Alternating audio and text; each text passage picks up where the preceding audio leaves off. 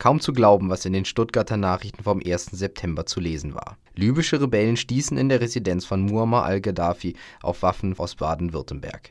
Der Despot verteidigte sich, so die Meldung, mit Sturmgewehren der deutschen Rüstungsfirma Heckler & Koch.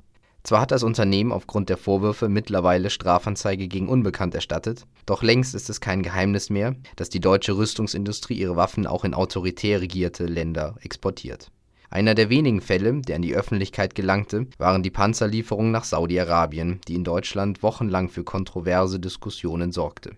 Geliefert wurde am Ende trotzdem und noch während die Debatte in Saudi-Arabien in vollem Gange war, reiste die Bundeskanzlerin nach Angola und vereinbarte mit dem dortigen Präsidenten die Lieferung eines halben Dutzends Marine-Patrouillenboote. Wie im Falle Angolas werden Bundestag und Öffentlichkeit im Falle deutscher Rüstungsexporte fast immer vor vollendete Tatsachen gestellt Menschenrechtsorganisationen und Opposition schlagen gegen die Vernachlässigung von Menschenrechtsfragen zwar regelmäßig Alarm, die Bundesregierung jedoch entscheidet in ihrem Abwägungsprozess meist zugunsten anderer Argumente.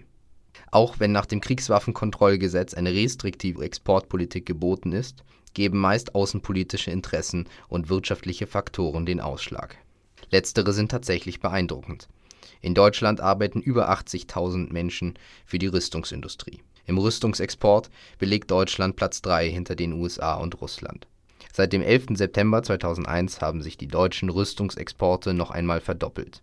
Diese wirtschaftspolitische Bedeutung ist auch der Grund für eine wenig produktive Diskussionskultur. Den Gegnern der Rüstungsexporte werden von den Entscheidern oft parteipolitische Interessen oder fehlender Pragmatismus vorgeworfen. Und das nicht erst seit den Panzerlieferungen nach Saudi-Arabien unter Rot-Grün etwa wurde zwar die Veröffentlichung eines Rüstungsexportberichts beschlossen, allerdings genehmigte der Bundessicherheitsrat auch damals Lieferung von Raketenteilen, Schießanlagen, Funkwarnsystemen und Militärbooten nach Saudi-Arabien.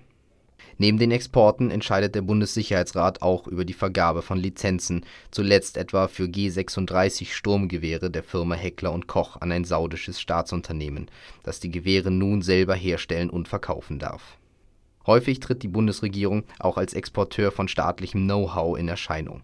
So hat die Bundeskanzlerin bei ihrem jüngsten Besuch in Angola auch den Aufbau eines Grenzsicherungssystems durch deutsche Bundespolizisten in Aussicht gestellt.